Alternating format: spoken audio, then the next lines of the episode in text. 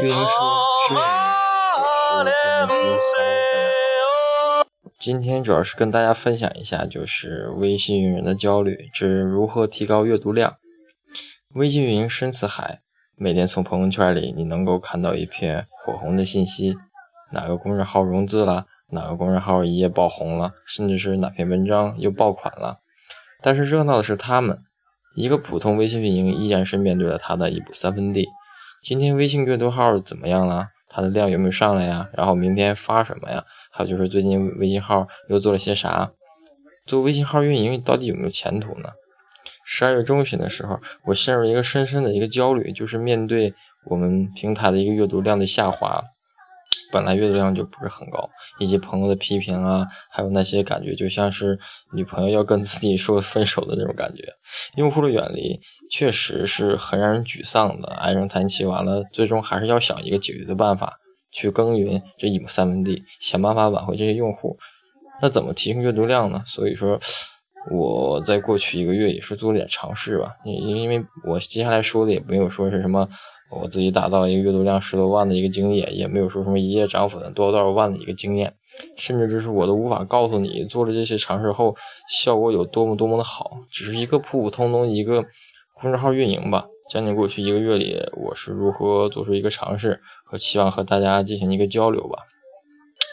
讲一下我一年前的一个思路吧，就是呃阅读量阅读量下降了该怎么办？这个问题嗯不新鲜。和朋友也之前聊过，但是大家经常聊阅读量的问题，就认为，嗯，别人家的微微信号阅读量为什么那么高，我们阅读量怎么就不高呢？如何提高咱们呃微信号的一个阅读量？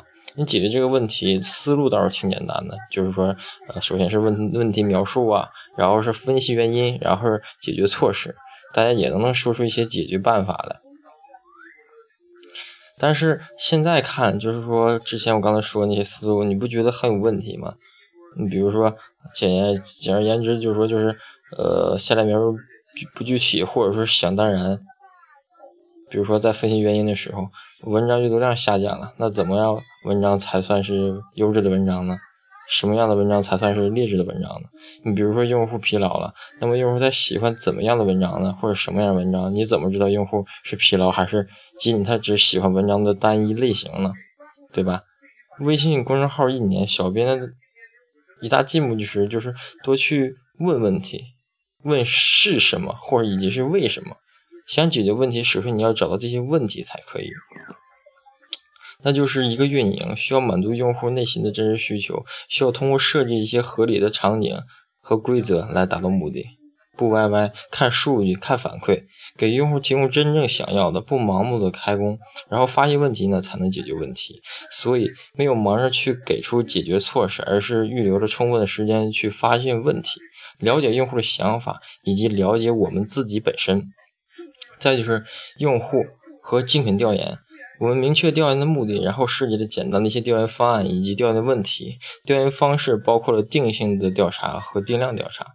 定性调查的目的是通过了对种子用户的一些访谈，了解我们存在的一些问题，探索现在阅读量下降表明的一个深层次的一个原因。我们一共设计了十五个问题，然后找到了十名种子用户，然后一对一的电话访谈，每名大概聊了也就是三十多分钟左右的一个时间吧。然后定量的调查目的是想通过对更多的用户进行了解，了解我们之间推测原因。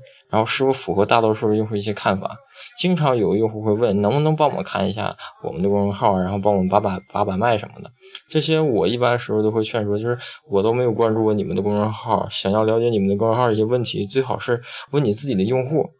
就像我啊，想要了解自自身的问题的时候，我也会去了解一些，去做一些调研，然后用很笨的方法呀，然后直接去面对客户，然后去问他们。然后或者是找一些大牛啊，请求他们给一条明路之类的这些问题。通过这些定性调查呢，我们可以了解一些最一手的一些信息吧。然后很多都是颠覆了我们以往的看法的。比如说，用户最最最想解决问题是我们通过线上文章的一些分享的方式，可能是可遇不可求的，有冲突的地方，所以要探求其他的方法。再比如就是用户所讲的一些同质化严重的问题，并不是指你和同行的同质化，而是自身文章的同质化。定量调查后，与同行调查，我们再次做下分享。就是分析原因和解决措施，因为文章的篇幅的关系啊，我们就呃分享了某一个问题的分析以及它的一些解决措施。问题描述内容同质化很严重，用户疲劳，然后呃解析它一下的原因，就是现在用推广并没有用很新的东西出来，而是文章的水平啊、层次啊、案例啊都差不多，内容很容易进入一个循环的状态。最核心的内容是无法满足一些线下的需求。应对的措施呢，就是第一个就是对内容进行升级，文章内容隔一段时间要往上走一走。然后为何要往上走呢？因为文章的内容要进行深层度的整理，让更容更让这个内容然后更加的一些系统化。投稿的用户呢，应该能够感受到，就是说我们对文章的反馈更深了。我们期待和用户一起打磨文章，然后让文章更具有可读性，内容更详实。同时，我们还加大了一个。呃，PJC 的一个力度，比如一月份，新的一年送你一个高薪运营经理必备的八个管理时间这篇文章，和我们如何管理互联网团队，还有这些什么阅读量、粉丝核心数据这块，很多很多文章，都是我们在了解了用户反馈后，然后为了满足用户需求，按照文章升级这么一个思路，以一周一篇的速度自己写的，真的是体会到了写文章的一些辛苦，有时写到一半卡的时候，经常恨不得把一些文章全都。啊，删掉的一些一些冲动。第二个呢，就是精品策略，就是让每一篇文章都值得一读。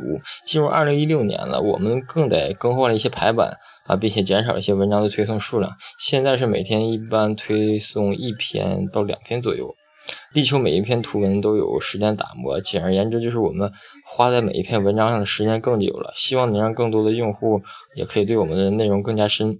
未来呢，如果投稿没有达到要求的话，呃，为什么我们不放弃每天推送的一些习惯呢？对吧？第三个就是线上线下的一些结合，让内容进一步沉淀。内容的质量和作者投入时间往往是成正比的。然后怎样能够正大光明的让作者投入更多时间呢？想一想，呃，线下沙龙还是挺不错的，因为未来有可能呃开线下沙龙。呃，再就是结果反馈，我们一图文的呃阅读量和点赞数、留言数、转发数、反转发率这块是二零一六年呃一月份比十二月份就有提升的，具体数字就不说了，毕竟你看你晚上这篇文章阅读量也不是很高，说不定今天就又有新客户在平台留言，先把你的你家的微信号和阅读量提起来，再跟别人家讲啊你是怎么样提提高阅读量的吧，然后。最后再跟大家聊一聊，就是分享了过去一个月的经历和一些事儿吧。然后我的文笔也不是特别的好，也不知道有多少朋友能坚持看到这儿。应该说是有不知道有多少朋友能听到这儿哈。因为看到这些呃来的这些朋友吧，我也欢迎大家能给多提提意见。然后在这里也是简单跟大家分享一下，也是之前自己写的吧。然后希望大家能多跟我多交流。好吧，然后今天咱们的运营说就说到这儿，好吧，谢谢大家。